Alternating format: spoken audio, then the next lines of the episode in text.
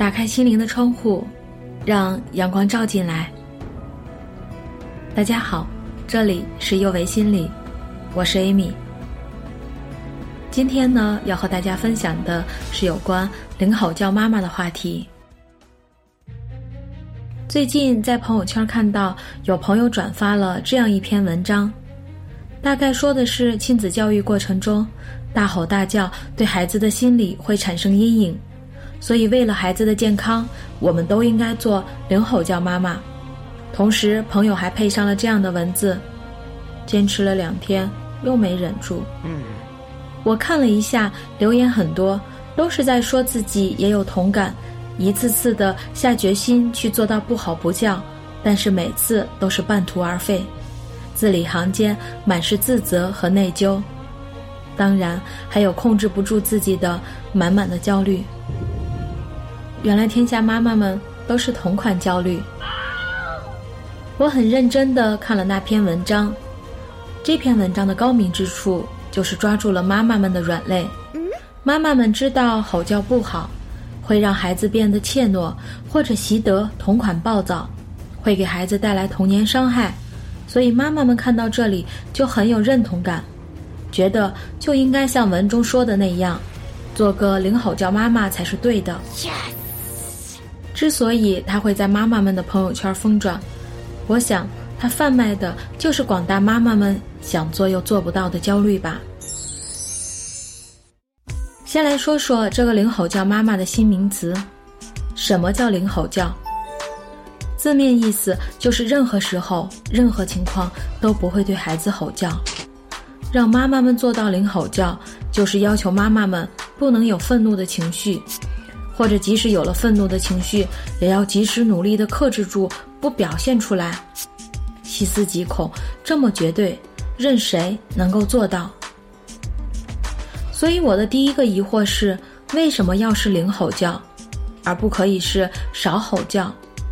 我想应该是因为少吼叫，努力一下是可以做到的，做到了就不会焦虑了，不焦虑了，这类标题党如何在打着拯救孩子于水深火热中来继续贩卖妈妈们的焦虑呢？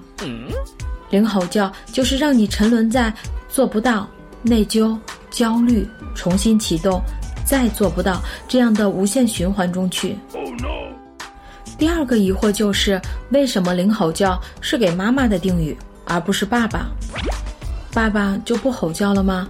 还是因为爸爸能上手就不动口呢？所以领吼叫妈妈的出现，无疑是在承认教育就应该是妈妈的事儿。而且妈妈们还应该做到零吼叫教育，这就意味着，是不是在家庭教育中，谁做的越多，承担的结果就越多，而高高挂起的那位就可以相安无事了？那为什么会吼叫呢？是因为感受到了愤怒的情绪。我们来看看心理学对于愤怒的定义。愤怒是在我们感受到某件事情很糟糕或者不公平时体验到的一种情绪，所以你的吼叫是因为你觉得事情很糟糕，潜台词就是自己很无力，对于孩子的学习辅导或者亲子关系的处理束手无策，或者你感觉到不公平，那我们就该审视一下，你的不公平是因为觉得自己付出的多，但是孩子的学习仍不见起色。还是因为为什么每次辅导作业的都是你呢？所以看清楚了吗？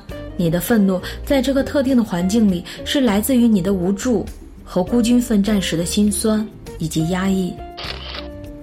其实市面上关于如何正确的表达愤怒这一类的文章或者书籍很多，但是我相信很多爱学习的家长都会有一个体会，那就是看书上的方法时觉得激情澎湃、信誓旦旦。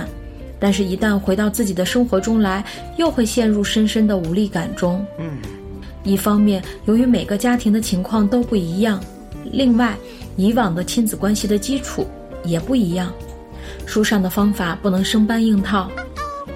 另一方面，就是我们对教育方法的期待太高，我们总想着要找到一种方式，短期内就看到明显的效果。希望能找到一种方法，从此母慈子孝，一劳永逸。尽管大多数时候我们很理智的知道，并没有这样的一种方法。当然，也有些人很少吼叫，很少表达愤怒，这可能是真的很少生气，也可能是压抑了愤怒。如果是后者，那就要注意了，因为在压抑愤怒的时候，我们强颜欢笑，内心却忍受着憎恨的煎熬。在家庭关系中，被压抑的愤怒常常导致消极行为。和丈夫闹矛盾了，我们悄悄地抱怨，给出一些负面评价。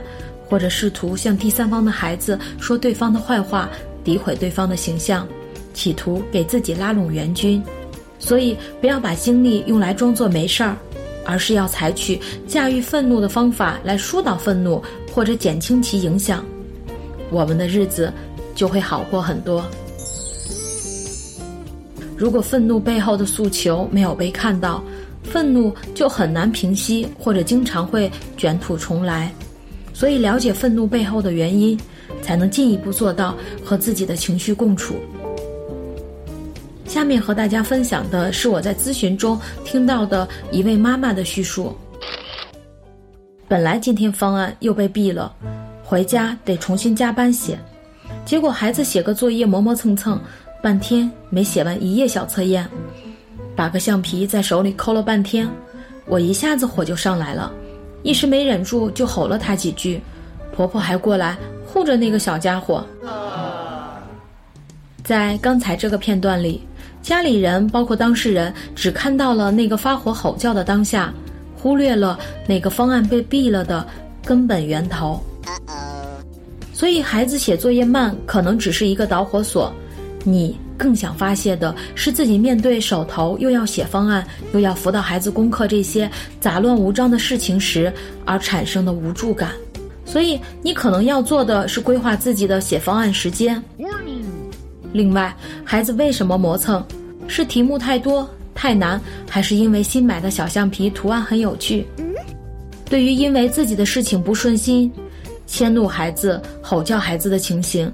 一定要做到就事论事，写方案是自己的事情，和孩子没有关系。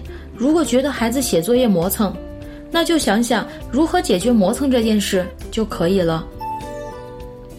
但是可能也会有妈妈说，我有时候一整天顺顺当当的，一天的好心情，回家一辅导作业就由不得自己，分分钟就发火。如果你再继续问，就会得到这样的答复。他的作业太潦草，根本没法看。那么简单的题，讲了几遍都不会。这道题错了五六次了，这次出来还错。为什么以上这些情形会让你生气愤怒呢？因为在你的思维模式里，你认为学生嘛就应该把作业写整齐，简单的题目就应该自己独立完成，纠正过一次的错题就应该。再也不会出现。哎呦我的妈！所以，真正引起你愤怒的是你这些固有的应该，你认为事情应该怎么样？一旦和你的预期不符，你就不能接受，责怪孩子为什么做不到。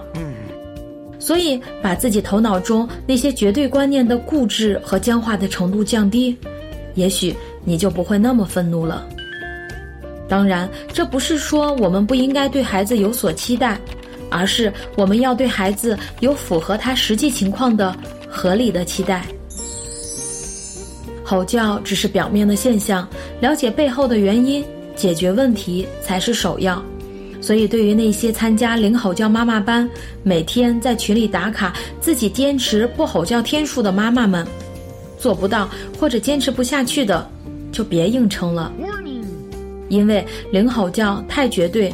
一旦出现例外，就会让我们体会到前功尽弃的挫败感。所以，相对于零吼叫，减少吼叫好像更容易做到。而要做到减少吼叫孩子的次数，就要去发现自己吼叫背后的真实诉求。如果真想改善亲子关系，就认真学习如何与自己的情绪和平共处，而不是要纠结于吼叫的次数表面。感谢您的倾听，这里是幼为心理，我是 Amy。虽然我们只是心理学界的一棵小树苗，但是我们努力做到我们的最好，用真诚的态度、客观专业的方式，向每一个愿意关注我们的人分享一切你想知道，而我们又恰好了解的心理学知识。请记得，不管你在哪里，世界和我陪伴着你。